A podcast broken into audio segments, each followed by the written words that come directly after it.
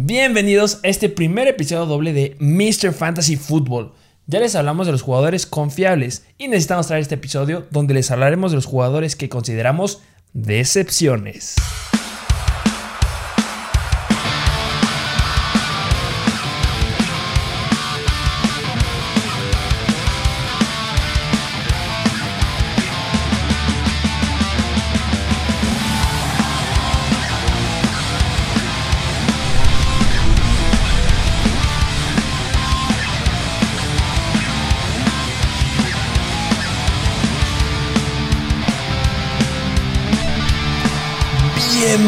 Bienvenidos a este nuevo episodio de Mr. Fantasy, episodio doble. Así es. Estamos aquí, estamos en las pilas haciendo cosas que necesitan saber, conocer.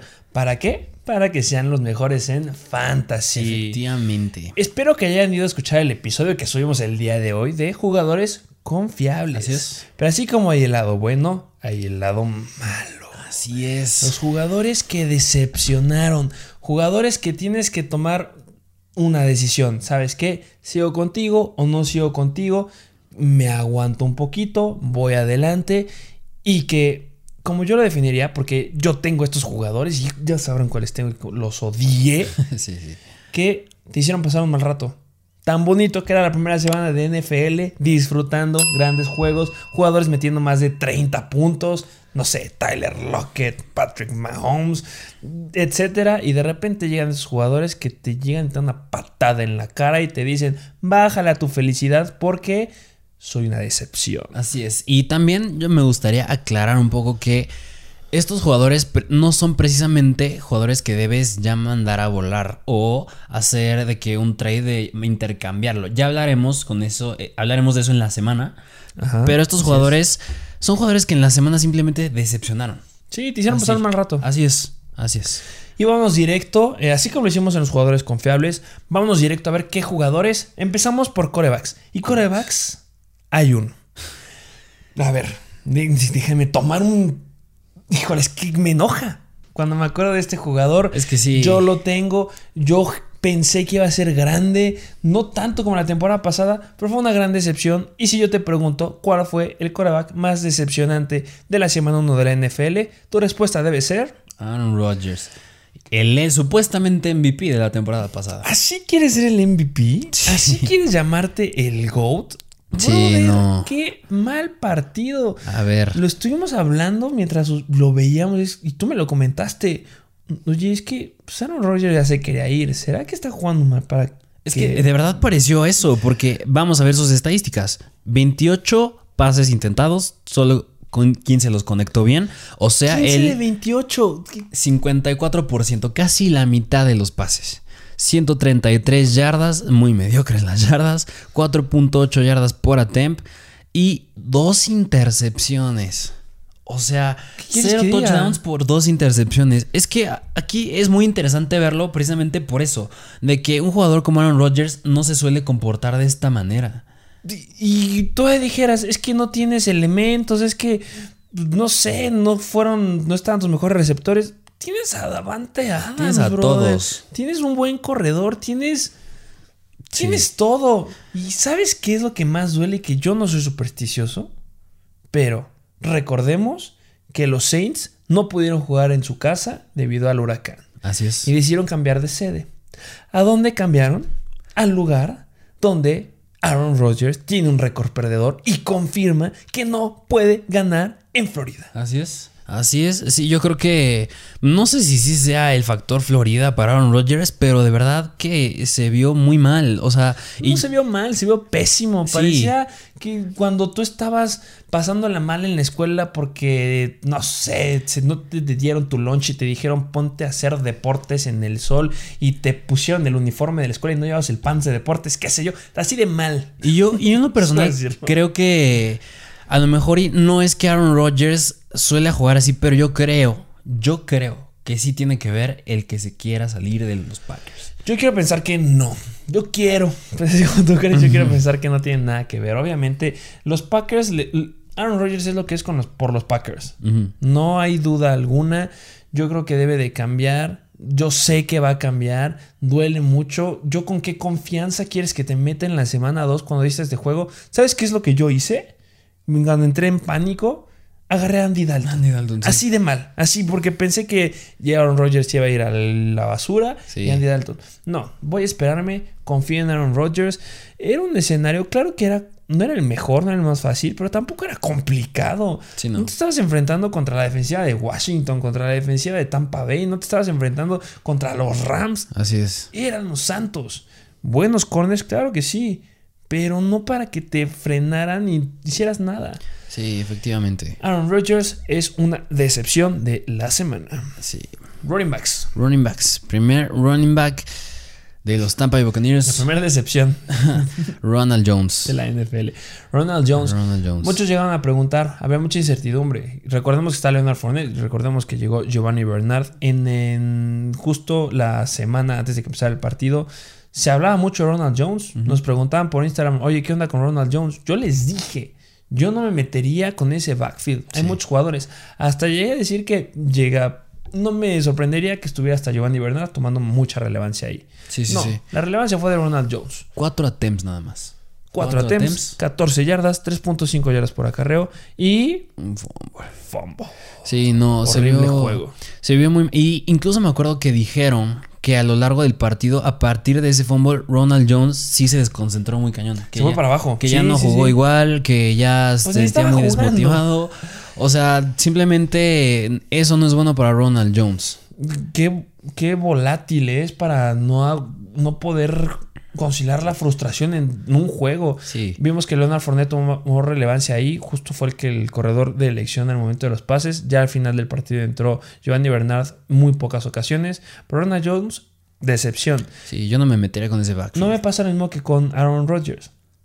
Aaron Rodgers, claro que va a confiar en él la próxima, la próxima semana porque ha demostrado muy buenas cosas. Ronald Jones, este sí, nada más no, no me da confianza, no me gustaría meterlo. Ya hay mucha incertidumbre. ¿Le volverán a dar el balón? ¿No se lo volverán a dar? No, Aaron Ronald Jones, decepción de la semana. Así es. El que sigue. Que sigue de Una los. decepción grande. Yo esperaba mucho de él. Este sí me dio una cachetada igual en la cara. ¿Por qué? Porque cuando hablamos de Start Seat, yo lo puse hasta arriba de los starters of running backs. Sí. Hablé muy bien. Yo esperaba que fuera de los mejores running backs en esta semana. ¿Y qué hizo? James Robinson es. James Robinson no hizo nada. Así James es. Robinson decepcionó. No vimos a James Robinson de la temporada pasada. Tuvo todas las oportunidades para hacerlo, pero se quedó muy, muy corto. 5 attempts, 25 yardas, 5 yardas por acarreo, un fumble también. Y por pase, pues sí lo llegaron a ocupar, pero no generó gran cosa. Solamente 29 yardas, 9.7 yardas por recepción. Sí, no, o sea, lo que le daba el plus a James Robinson, que era el volumen que le daban, y más con que Travis Etienne pues ya no está en la temporada, eran, era ver esas oportunidades que se las llevara a James Robinson. Nos queda claro que se las prefirieron dar a Trevor Lawrence, pero pues sí nos decepcionó bastante James Robinson y yo creo que en parte podría esperarse porque le dieron juego a Carlos Hyde, que se esperaba que fuera la rotación de running backs, que era el mismo esquema ofensivo que se tenía. Pero tampoco tuvo un gran juego Carlos Hyde. No, no, para nada. O sea, yo creo que simplemente le, yo creo que le va a afectar a futuro el esquema que traen, que es la rotación de running backs, porque nada más Y 5 no- attempts. Y no es de creerlo, ya, es de- ya, ya sabemos, ya no necesito ver nada, no tengo que esperar nada. Ya me quedó claro cuál es el plan de, de Urban Meyer y es, pues, vámonos con Trevor Lawrence, Así vámonos es. con sus wide receivers, es entendible, vamos a que corra también la Vizca Chenault. Y bueno, James Robinson es otro jugador que nada más me da desconfianza de querer meterlo. Así es. Vamos con otro running back, los- que, híjole, esta decepción es grande. De los LA Chargers. Un running back de round 1, Austin Eckler. Y a lo mejor es un poco entendible porque antes del partido se decía, bueno, días antes, que como que estaba cuestionable. Hubo situaciones. Estuvo cuestionable. Se tocó desde la semana el hamstring, si no mal recuerdo. Ajá. Y esa fue la lesión que lo dejó fuera la temporada pasada. Se hicieron muchos videos en Instagram diciendo que, ojo, deben de buscar a Justin Jackson. También está Larry Roundtree. Y también hay ciertas opciones que podría estar tomando ahí los Chargers que no son Eckler. Se da la noticia que sí juega. Esa noticia se acompaña con otra noticia de que sí va a estar bien, que sí va a estar al full, que no le iban a limitar. Eh, ¿Qué es lo que generó? Bueno, entonces para parecer Austin Eckler con lo que nos está prometiendo en la pretemporada y con lo que nos están diciendo, para mí era un running back 2. Difícil que llegara un running back 1. Tenía el potencial de llegar a running back 1 en ligas PPR, pero se quedó corto. Cortísimo. Lo salvó el touchdown. Lo salvó, sí. Tuvo 15 acarreos, 57 yardas, 3.8 yardas por acarreo y un touchdown. Y por pase, que es lo que nos gusta de Eckler, tuvo cero, nada. Es que a ver, cancelado. ¿Por qué drafteas a Eckler en el primer round y por qué lo tomas como tu running back? Uno, porque tiene el plus por aire. Porque llegó a Joe Lombardi, porque queríamos ver el uso que le dieron a cámara, porque Así queríamos es. ver las manos de Eckler y todo, y me lo frenaron. Algo que no se vio y, y es que también es interesante porque dijeras lo buscaron pero no atrapó y es que ni siquiera lo buscaron. O sea, no sé si tuvo que ir relacionado con la lesión, que como que estaba cuestionable, o de plano si es su esquema ofensivo, que yo de verdad lo dudo. Yo creo que sí a futuro puede llegar a tener oportunidades por aire, pero mínimo en esta semana, en este juego, sí nos decepcionó. Dudo que se hace su plan a futuro. Era la línea de Washington. Sí. Se dijo, va a ser un, un partido difícil. Fuera de pensar en Austin Eckler, que sí fue una decepción, tienes que seguirlo iniciando, a diferencia de los que acabamos de comentar. Algo que me gustó ver, no haber tenido a estos jugadores, pero ya se empieza a definir quién va a ser el running back 2 de ese equipo. Así es. Y no es Justin Jackson. No, no se ve para nada. Yo- ni sus luces de Justin Jackson. No es el jugador que esperamos, es Fue Larry Rountree. Roundtree. Así es. Entonces, ojo ahí porque podría ser un jugador que debes de agarrar en waivers, pero eso lo veremos el día de mañana. Así es. Vamos con el siguiente. De los. Ah, a ver. Esta como dolió también. Yo dije que lo metieran, sí, Mr. Fantasy Football les recomendó que lo metieran, pero entiendan que no somos adivinos y no vamos a saber que Raheem Mostert se va a lastimar en la primera mitad del partido. Que a ver, también por eso precisamente uno draftea a Trey Sermon. Porque se espera que Raheem Monster se llegue a lastimar, pero pues Trey Sermon tampoco jugó. Exactamente, es que justo eso, como no iba a jugar Trey Sermon, parecería que Raheem Mostert iba a tener el escenario ideal. Ibas contra los Detroit Lions de las Y- peores líneas. Y es que el juego que tuvo Elijah Mitchell, que fue el running back más relevante en ese partido, eso, esos números eran de Raheem Mostert. Se los tuvo que haber llevado Raheem Mostert. Cosa que siempre pasa con los 49ers. La temporada pasada de que se hablaba, ah, es que se lastimó Mostert, entró Jeff Wilson y, ah, es que esos puntos debían haber sido de Raheem Mostert. Raheem Mostert, cero confiable, ya, lo odio, no considero que me guste, ese sí lo buscaré cambiarlo, nadie te lo va a querer cambiar, parece que no es nada grave, pero bueno, solamente tuvo dos intentos, 20 yardas y obviamente 10 yardas por acarreo. Sí. Por pase, nada. Se lesiona y lo dijiste, la de Mitchell entra y toma todas esas oportunidades.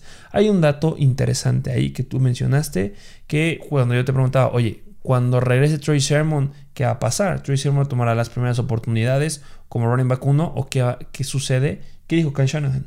que en, el, en la pretemporada y en el training camp, tanto Jamaica Heisty como Elijah Mitchell se vieron mucho mejor que Trey Sermon. Entonces no pintan bien las cosas. Ya No. hablaremos a profundidad de este tema el día de mañana. Pero bueno, Raheem Mostert, decepción de la semana. Así es. Otro running back. Que a ver, este a, a ti también no te gustó para nada el tocayo. Yo nunca, espérame, espérame. Yo nunca había en, un, en una temporada. Yo no soy fiel de tener a muchos jugadores del mismo equipo. Ajá. Pero esta temporada, este equipo era de mis favoritos. De mis favoritos para poder llegar a campeonato. Yo esperaba mucho de los Green Bay Packers. Y me aventé la carga encima de, va, voy a agarrar a muchos jugadores. Tengo a Crosby, al pateador. Crosby. Haré a Aaron Rodgers en uno de los fantasy que tengo. Y también en muchos me jugué por este jugador que fue una decepción, Aaron Jones. Su tocayo de Aaron Rodgers. ¡Qué horror! ¡Qué feo partido! Cinco intentos, nueve yardas, 1.8 yardas por intento. Dos veces buscado por el pase, agarró los dos pases, pero solo generó 13 yardas, 6.5 yardas por recepción. Y es que, a ver, no, no es normal en ese esquema de los Packers. Y, y tan siquiera para un running back que es tu titular, no le das el balón nada más cinco veces por tierra. Y justo ahí no, no pierdo tanto. Bueno, no es que pierda la esperanza en, en Aaron Jones, lo voy a seguir metiendo sin ningún problema. Eso no va a cambiar para nada. Pero todos tuvieron un mal partido. Sí, absolutamente todos. Y es justo donde yo digo, ah, lo que dijimos de Aaron Rodgers, puede que él esté jugando mal porque es una princesa, pero no, parece que no, porque también el staff, quién sabe qué fregados hizo Aaron Jones. Y dijeras, ah, es que a lo mejor cerraron y quitaron a Aaron Jones porque AJ Dillon le quisieron dar más potencial. No, AJ Dillon también tuvo un mal juego, tuvo Sí. menos intentos por, eh, corriendo y pues simplemente una decepción. Sí, en, en general, esa ofensa, incluyendo a Davante Adams, no se vieron como los Packers de la temporada pasada. Si, si estos son los Packers que vamos a ver toda la temporada, agárrate Houston, agárrate Detroit Lions porque hay un competidor para ser el peor equipo de la temporada y se llaman los Green Bay Packers. Sí, aún no entiendo bien esa situación, pero yo esperaría que sí mejoren. Deben de mejorar. Y vamos con el último running back. Último running back. que decepcionó. Sí. Que a mí, no me decepcionó tanto, me dio felicidad porque ese sí era predecible. Un poco Se así. los dijimos que en los Dallas Cowboys, sí que Elliott iba a tener un escenario complicado. Así es. Y bueno, yéndonos a los números, tuvo 11 acarreos, 33 yardas, 3 yardas por acarreo. Por aire lo buscaron dos veces, atrapó los dos, nada más para 6 yardas y 3 yardas por recepción. Recordemos que está la, esa línea no está completa. Zach Martin no jugó un líder bastante importante en esa ofensiva y sabíamos que iba a impactar a Elliott. Pensamos que iba a impactar también al buen Dak Prescott, pero Dak Prescott, nah, ni No, cosquillas le ver. hizo. Pero Elliott se fue para abajo. El mejor escenario. ¿Por qué? Porque Ezequiel Elliott, ya le estaremos tocando en los próximos episodios de la semana, es un gran jugador para que lo busques. 100% de Muchos lo van a infravalorar y se va para arriba. Ezequiel Elliott, un gran jugador infravalorado. No se esperen esto que acaba de suceder en esta semana. En las que siguen, va a mejorar demasiado. Sí, 100% de acuerdo. Vamos con los wide receivers. Wide receiver receptores que este primero, a ver, dio buenos, dio puntos bastante sólidos, pero para el nombre que representa y lo que representa en ese mismo equipo de los Atlanta Falcons no es lo que te esperabas. Y estamos hablando de Calvin Ridley. Calvin Ridley, ¿qué pasó con Calvin Ridley? No, hay- no hay tanta decepción. No me decepciona tanto como los otros jugadores que no se les dio nada por ningún lado. Sí. Hubo volumen. Así es, 8 targets. 8 targets, 5 recepciones, 51 yardas y 10.3 yardas por recepción. Que son números muy buenos, la verdad. Sí. Pero lo dijiste, no es lo que esperábamos de Calvin Ridley. Si no, no es lo que esperas de tu wide receiver. Uno, nada más 10 puntos fantasy. Y uno de los que esperábamos que fuera dentro de los top 3 mejores receptores de la temporada. Si no. No, O sea, una decepción. Eso es una decepción para ti. Si fuera algún otro receptor, sería, ah, pues es normal, no te me espero mucho. Pero era Calvin Ridley. Sí, precisamente por eso fue una decepción. Que yo creo que, eh, bueno, esperaría y yo no creo que es algo que se vuelva a repetir. Sí, de ese sí no hay que creer, hay que saber que va a cambiar y que va a ir para adelante de ahora en adelante. Así es. Vamos con el siguiente. Újole, hay dos que ni sé cuál decir primero, pero voy a agarrar valor. No quiero hablar de este jugador porque se los recomendé a capa y espada. De Sí. verdad, yo pensé que tener un gran juego. Si lo metiste, la sufriste mucho, como todos, al ver el partido de los San Francisco 49ers en contra de los Detroit Lions. Estamos hablando de Brandon Ayuk. Sí, porque a ver, Brandon Ayuk no hizo absolutamente nada. O sea, ni. Cero. O sea, no es que haya atrapado la mitad de sus pases, o no haya anotado, o haya hecho un fumble. No lo buscaron para nada. Exactamente, ya volveremos a hablar, ya hablaremos a profundidad también de Brandon Ayuk en los episodios, si no, lo tenemos planeado para que sea el miércoles, Así es. pero ah, algo que dijo Kyle Shanahan. Kyle Shanahan en el partido, bueno, acabando el partido dijo que Brandon Ayuk se resintió del hamstring, tenía un problema de una lesión y que no lo quisieron exponer de más, entonces es por eso que no hizo nada. No se esperen que siga teniendo este tipo de apariciones en las próximas semanas, pero sí, fue una decepción total, una decepción que te dejó en cero puntos y muchos que lo llegaron a meter como su wide receiver 2. Bah, Brandon Ayuk fuiste una decepción esta semana. Decepción total. Tercer wide receiver y último wide receiver que fue una gran decepción el día del partido, el día que vimos el juego y que hizo lo mismo que sus dos compañeritos, Aaron Rodgers, el corredor Aaron Jones y estamos hablando de Davante Adams. Davante Adams. Sí, no, y ya lo dijimos, en general esa ofensa se vio mediocre, mediocre. Pero, pues, si podemos seleccionar un jugador que le fue mejor sobre todos los demás, fue precisamente a Davante Adams. Pero a ver, Davante Adams, un jugador que está seleccionado en el primer round. Es el wide receiver 1 en fantasy. Sí, así de sencillo. Lo están seleccionando casi antes del octavo pick. O sea, no te esperas que nada más tenga 5 recepciones de 7 que lo buscaron. 56 yardas y 12.2 yardas por recepción. ¿Dónde está esa dupla que mete touchdowns? ¿Dónde está ese Davante Adams ga- agarrando pases a la profundidad? No digo que haya jugado mal. Davante Adams se vio bien, se vio activo, se vio buscando. Sí, o sea, fue un Davante Adams. O sea, fue un buen wide receiver, pero no era el Davante Adams que esperábamos. No, es que no, para nada. O sea, sí decepcionó a Davante Adams 100%. Davante Adams fuiste una decepción. Síganlo metiendo. Eso no cambia para nada. Así es. Y vámonos con los tight ends. Primero, el novato sensación de los Atlanta Falcons. Cal Pitts. Cal Pitts, que Cal Pitts, a ver, lo buscaron ocho veces, atrapó en la mitad, 31 yardas, 7.8 yardas por recepción. Horrible. Pero bueno, Kyle Pitts es un jugador que es novato y está entrando en una de las posiciones que es muy difícil que tengas un novato que llegue a reventarla desde que llega. Sí. No pasa. Muchos tardan tres temporadas. Kyle Pitts va a ser algo irreal. Claro que sí. Va a tardar un poquito. Pero eso nada que ver con lo que se tardó Kelsey, con lo que se tardó Kittle.